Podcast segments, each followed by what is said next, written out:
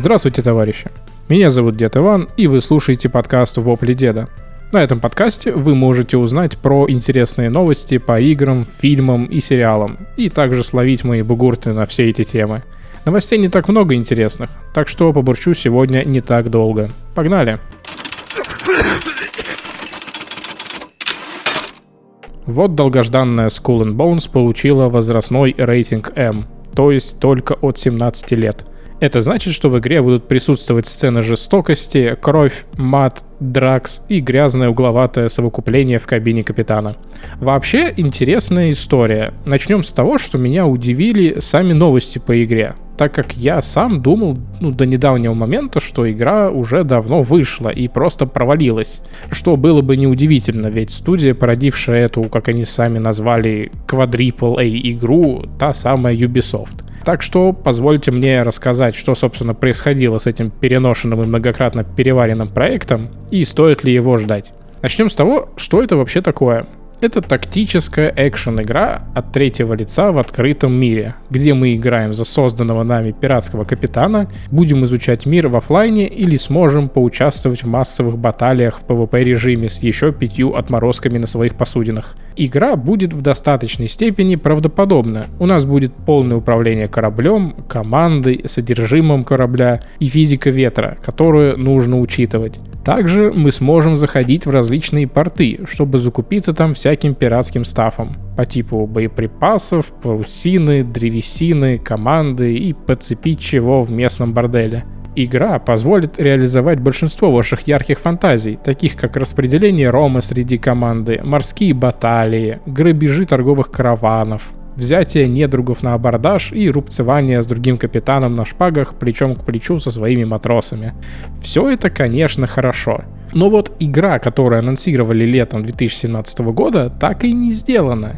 Она перенесла множество переносов, еще до того, как это стало мейнстримом. И поэтому у меня и создалось впечатление, что она давно вышла и оказалась говном. А нет, в итоге последний перенос был на 22 год, и вот нам пообещали вскоре представить обновленную версию этой игры. Что на самом деле разумно, так как графика и технологии за последние 5 лет скакнули ого-го как. И если бы они ее не улучшили, то это был бы провал прямо на старте.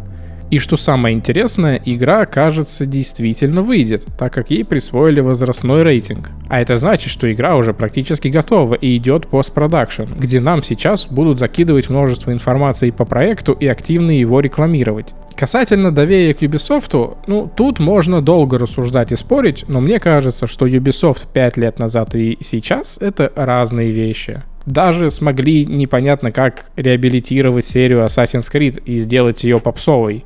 Э, правда, для этого им пришлось уйти от темы ассасинов, и теперь, если этот небольшой элемент вырезать, то будет просто сносная RPG. Ну да ладно. И да, вообще про эту компанию можно сказать, что они часто пытаются сделать каждый раз что-то вот дикое и необычное, но у них не всегда все идет по плану. Четвертый Far Cry был так себе. Watch Dogs первый был багованным куском нелепости. Но иногда их игры выстреливали. Не так сильно, но отрицать не стану. Вот бы еще микротранзакций не было, было бы вообще здорово.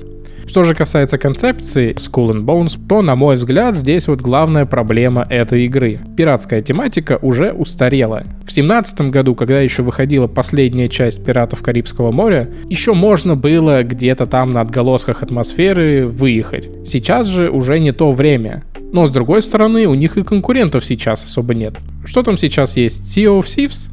Ну, поиграл я в это ваше море воров, даже с друзьями, но хватило меньше, чем на месяц. Мы поплавали, полутали сокровища, помахались там с какой-то хренью типа Кракена, Мегалодона, получали облик корабля и, и все. Как-то это не очень интересно оказалось. Очень быстро мы отложили это и забыли. Не знаю, может быть есть какие-то... Может быть просто мне не зашло, но игра показалась достаточно пресной. Да и вообще их очень глупо сравнивать, так как они очень сильно отличаются концептуально. Если там даже то же самое «Море воров» можно было назвать сессионкой, то в Skull and Bones нас ждет одиночная игра, так что хотя бы прогресс не потеряете. Но это не значит, что игра будет там рвать чарты продаж. Я, конечно, надеюсь, что они сделают что-то интересное. Все-таки в свое время я много наиграл в Корсаров. Но они немного запоздали. И тут еще вот интересные вопросы. Вот сможет ли игра удержать игроков надолго? Чем она будет удерживать? И когда выйдет? Это вот тоже немаловажный момент. Вот им сейчас главное выбрать удачное время релиза, дабы не облажаться как Horizon. В общем и целом, я игру жду и, вероятно, еще вернусь к ней в своем подкасте, когда будет побольше информации. Ну а пока пошли к следующему. Сценарист сиквела экранизации Mortal Kombat заявил, что они слышат фанатов и прислушиваются ко всем претензиям к первой части. И вторая будет невероятной и непредсказуемой.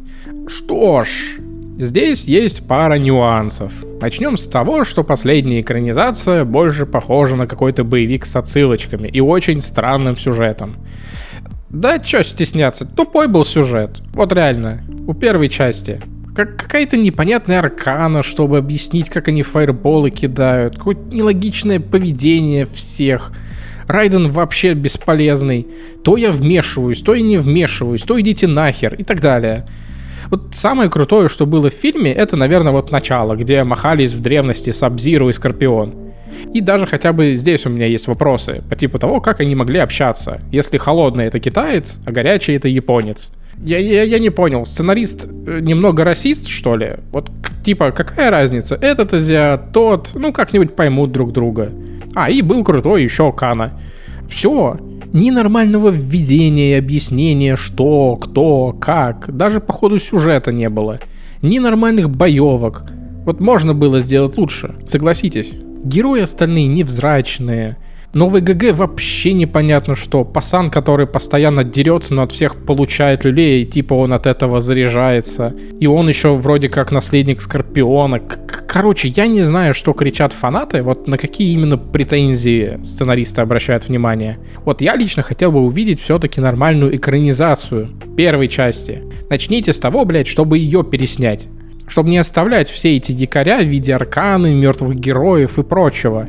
И тогда уже, вот как отснимете заново первую часть, вы можете уже думать над второй и учитывать критику первого фильма. Потому что моя основная критика, вот лично моя, вот к этому фильму, что он в целом говно. Там даже не, не хочется придираться к какому-то отдельному элементу. Просто вся картина сама сделана очень коряво. Да, да, да, даже старые фильмы МК были лучше. Не то, что это. И это я еще ничего не говорю про дубляж. Вот как бы его там не хвалили, я, я даже не знаю, его хвалили или нет, ну ладно. Но оригинал намного лучше. И часть атмосферы теряется именно при переводе. В общем, я, я, честно говоря, даже не думал, что будут снимать вторую часть.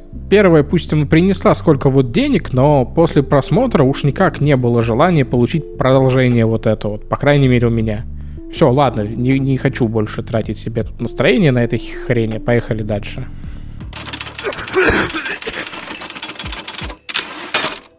Оказывается, в проблемах киберпанка виновата не CD Projekt Red. К такому выводу можно прийти, если верить одному YouTube-блогеру, который утверждает, что к нему как-то попал документ на 72 страницы, в котором говорится, что проекты отдали игру на аутсорс, и в этом документе также описано, кто и тестировал, как, когда, откуда и так далее. Пруфы, естественно, он не предоставил, сославшись на юридические проблемы. Но, если ему верить, то аутсорсовая компания, которая якобы предоставляла свои услуги по обеспечению качества, врала о количестве сотрудников, об их профессионализме. И так херово кидала баг-репорты, что разработчики не смогли толком ничего найти и поправить. Сами компании пока что комментариев не предоставили. И, казалось бы, вот оно, небольшое обеление проектов. Но нет. Нюансов в этой новости столько, что я не знаю, с чего начать даже. Ну ладно, пойдем по порядку. Во-первых, как, через кого и по какой причине эта информация вообще попала к блогеру? Вот давайте логически подумаем. Если есть какой-то честный сотрудник, то почему он не отправил это журналистам? Даже если он попросит их не раскрывать там его данные и так далее, то их слову все равно чуть больше можно верить.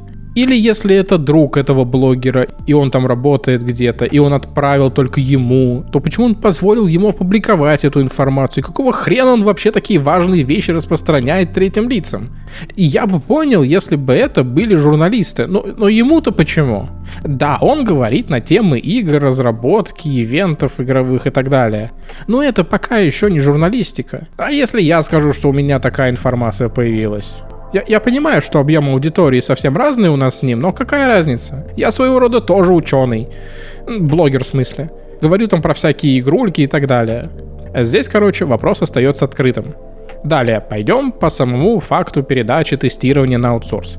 Здесь, казалось бы, все ровно. Это не такое редкое явление, сама компания Quantic Lab действительно специализируется на играх, но у нее еще много клиентов было и есть. Там тот же Ubisoft, э, Deep Silver, э, Paradox, THQ Nordic и кучу других компаний. Неужели они обосрались только с киберпанком? Все остальные нормально, претензий не было, игры выходили плюс-минус ок, а здесь они как будто и не работали даже. Звезды так сошлись, что были свободны только джуны, которые ни хера не разбираются и, возможно, вообще не запускали игру. Короче, здесь тоже непонятно. Далее, тот факт, что сами компании отмалчиваются, это в целом нормально некрасиво сразу пальцем показывать и говорить, что а вот это не мы, а это они. Терять лицо по такому пустяку не нужно, здесь все ок. Но смущает вот что. Смотрите, работа с аутсорсом так не проходит. Во-первых, в договоре четко прописываются обычно критерии приемки проекта после работы над ним по которому оценивается сама работа аутсорсной компании. То есть это не работает так, что вот ты нанял аутсорсных тестеров, отдал им игру, потом они вернули, сказали, ну вот тут поправьте, и все. Ты поправил и сразу релизишь ее. Нет, компания обязана, еще раз, обязана проверить со своей стороны. Если им присылались непонятные баг-репорты, и это происходило на постоянке, то уже очень быстро CD Projekt должны были указать на это, что, мол, вы плохо делаете свою работу. Грамотно составленные баг-репорты — это часть ваших обязанностей. Давайте по-другому делайте. И все. Вот так это работает. То есть получается, что проекты сами не запускали игру, не проверяли итог работы аутсорса. Как это возможно? Ну, получается, сами лохи. Если все действительно так, то как вы вообще существуете, если вас так легко наебать? Плюс еще важный момент, и я не знаю, на каких условиях был заключен договор, но там наверняка было что-то прописано про гарантии качества что аутсорс будет либо нести ответственность финансовую за свою работу, либо будет выделять сотрудников, которые будут продолжать работать над проектом, пока те не найдут все проблемы, и договор нельзя будет закрыть ну, может, я зря гоню на них, и у них просто не поставлены грамотно процессы разработки и тестирования? Но тогда как вообще можно делать что-то подобное таких масштабов и при этом выживать? Короче, это все либо утка, что пока вероятнее всего, и это просто инфоповод для спекуляции, не знаю, для того, чтобы акции компании приподнялись, потому что они последнее время только и делают, что падают. Либо это правда, но тогда, слушайте, сами виноваты. Вся эта новость их вообще никак не оправдывает. И на этом все. Ну да, а что вы удивляетесь? Новостей не так много, и у меня было два пути. Либо я просираю свои же сроки, но делаю большой выпуск, и часть новостей будет уже там не новостями. Либо я буду делать выпуски по расписанию, но эпизоды будут поменьше. Я решил выбрать второй вариант. Вот так. Ну, а вам спасибо, что слушали очередной выпуск подкаста. Подписывайтесь на телеграм-канал Вопли Деда FM, на одноименную группу ВКонтакте. Репостите, ставьте лайки, эмоции. Услышимся с вами через несколько дней. Всем покаки. Обнял. Муа.